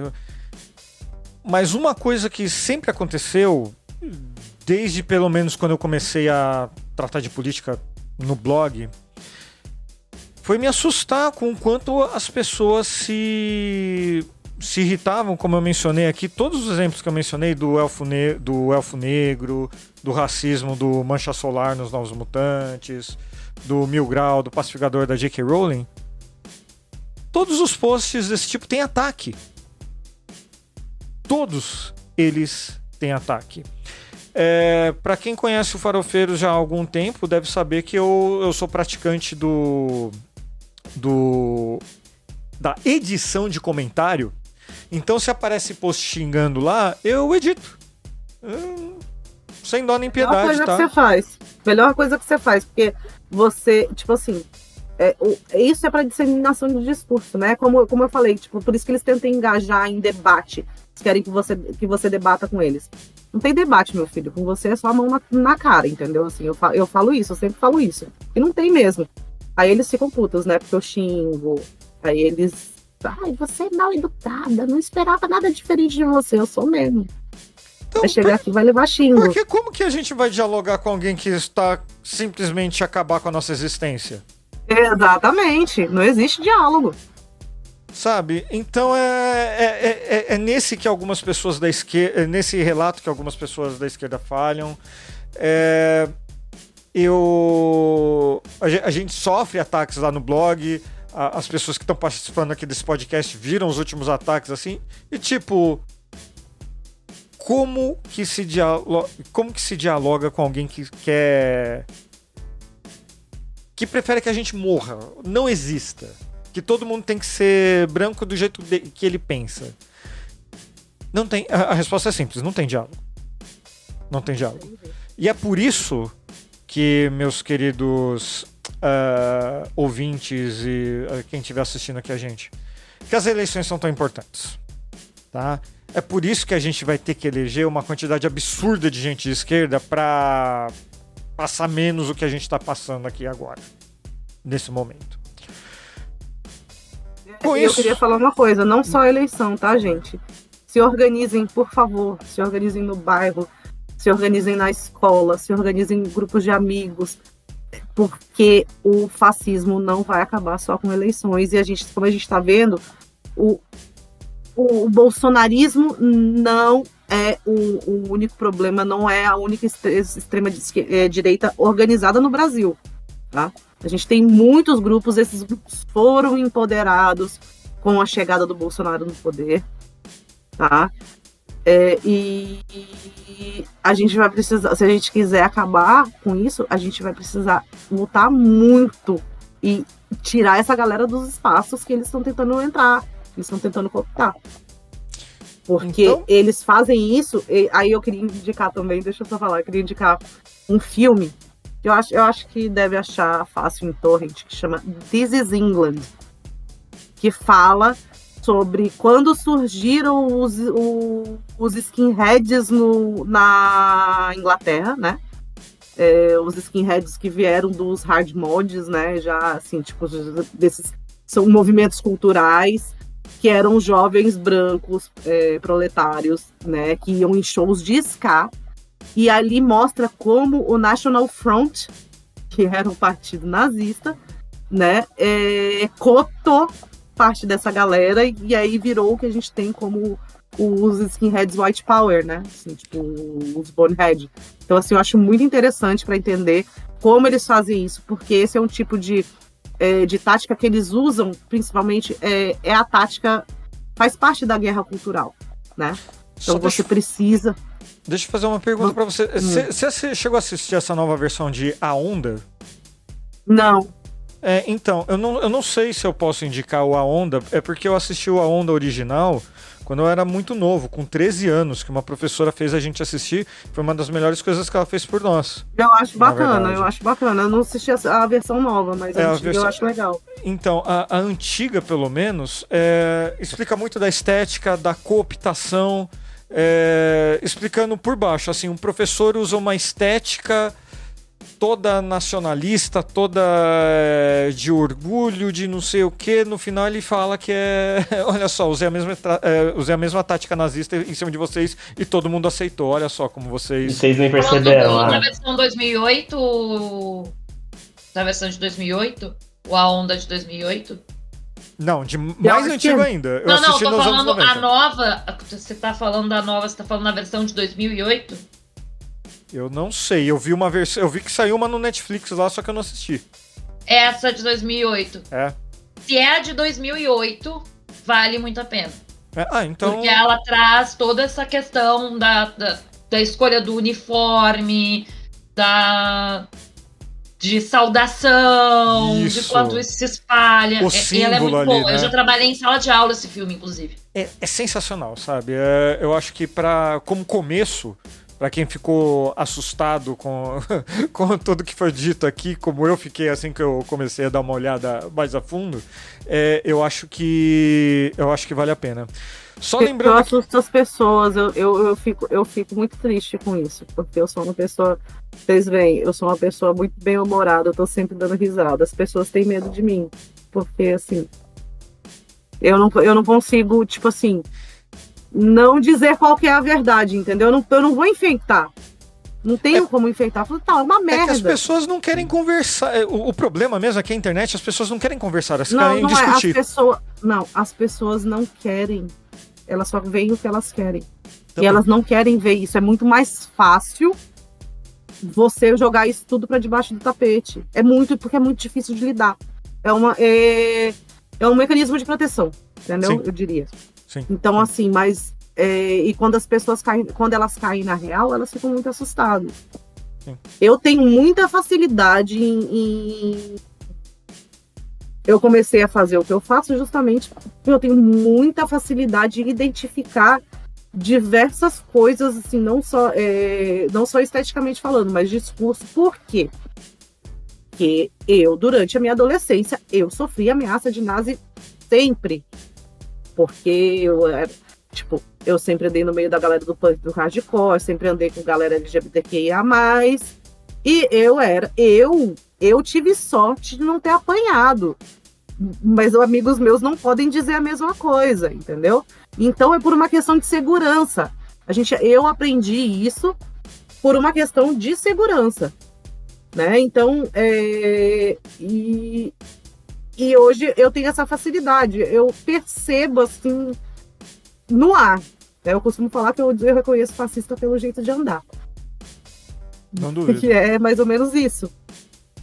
Não duvido. Mas, gente, estamos encaminhando para os momentos finais desse podcast. José Fernando, suas Mas considerações. Tem mais umas 30 perguntas. Mano, mano, a gente vai ter que trazer a, a, a bicicleta aqui outro dia mesmo, porque, meu Deus do céu, o assunto.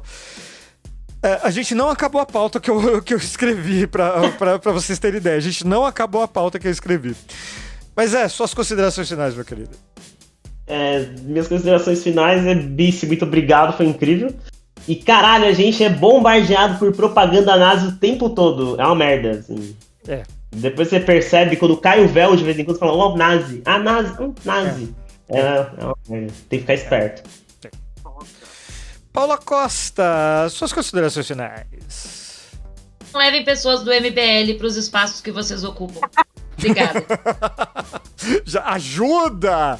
Ajuda bastante, viu, minha gente? Ajuda demais. A Paola sabe o tanto que eu me estressei com isso. Sabe, eu tava histérica. Inclusive porque a moça foi seguir a filha de uma amiga nossa, de 13 Eu vi, anos. eu vi, eu vi. É, a, a situação. é, não- tem um lado bom ali nessa história. Meu Deus do céu, não tem. Letícia Oliveira, suas considerações finais. Falei, no completo pra dar bronca, quase, né? Ó, minhas considerações finais são: é, me chamem de novo, tá? Da próxima vez, Upa, eu quero você comigo pra gente contar, umas, ah, contar piada de pavê. Aí, opa, viu só? Ah, Foi ela que chamou. O Upa, o Upa mandou um recado aqui, ó. Falou pra não responder jamais, Minion. Boa, boa tática. Pode falar, Lê, desculpa. Gente, eu adorei demais, assim. é, me chamem quando, tipo assim, quando vocês quiserem, quiser falar sobre, sobre fascismo, ou se quiser falar, sei lá, sobre Star Wars, que eu gosto muito também. né? Um pouquinho. Falar, assim, eu gosto de, bastante de cultura pop, assim, apesar de ser uma pessoa velha, então eu não tenho, eu já não consigo mais acompanhar todas as, né? O legal é que todos os convidados vêm aqui e acham que é, que é o mais velho, né? E no final sou eu o mais velho sempre. Não, não tem jeito. Você seja mais velho que eu. Eu, eu- eu passei dos 40 já. Eu tenho 44. Ah tá, você venceu por pouco, mas por pouco. Muito pouco. Então, é, então, né, desculpa, pode continuar. Não, gente, e assim, é, é muito divertido. Eu quero voltar mais vezes, tá? Tô falando. Vocês me convidarem, eu Ah, venho. já- assim, agora, agora peguei Quiser. intimidade, fedeu. Pode mandar as perguntas pra mim se quiser também. Não, viu? não manda não, vamos fazer outro podcast, qual é? Não, já começa a preparar a próxima Vamos. pauta aí, Zé. Eu vou mandar as perguntas, eu vou mandar as minhas referências, vou chamar pra gravar o Coisa Boa também, eu vou fazer o pacote completinho. Coisa go- boa é golpe, coisa boa é golpe. No próximo golpe, eu e é a Paola, golpe. a gente conta a histó- a história de como a gente, se a gente ficou amiga. Sim, sim, vai rolar, vai rolar. Gente, a história de como Vice e eu ficamos amigas, olha, rende, rende. Bastante. Não, vai, vai ter, vai ter. Mandar um beijo aqui pro, pro Gabriel Frank, pro Highlander Filha, que meu amigo, brigadão mesmo de coração, que virou nosso moderador oficial já praticamente. A, a, a Fabi também é, mas até começar o Pantanal, dela larga a gente, vai ver Pantanal. e pra Catarina Lima também, pro Pedro, que já virou. É, já, é- já é coisa nossa aqui. E pra todo mundo que é, acompanhou aqui no- a nossa live, muito obrigado mesmo por terem é, assistido a gente. Mas só lembrando que, olha, no Farofeiros sempre tem mais. Aquele beijo, aquele abraço molhado por trás. E é isso, gente. Semana que vem tem mais, hein? Tchau!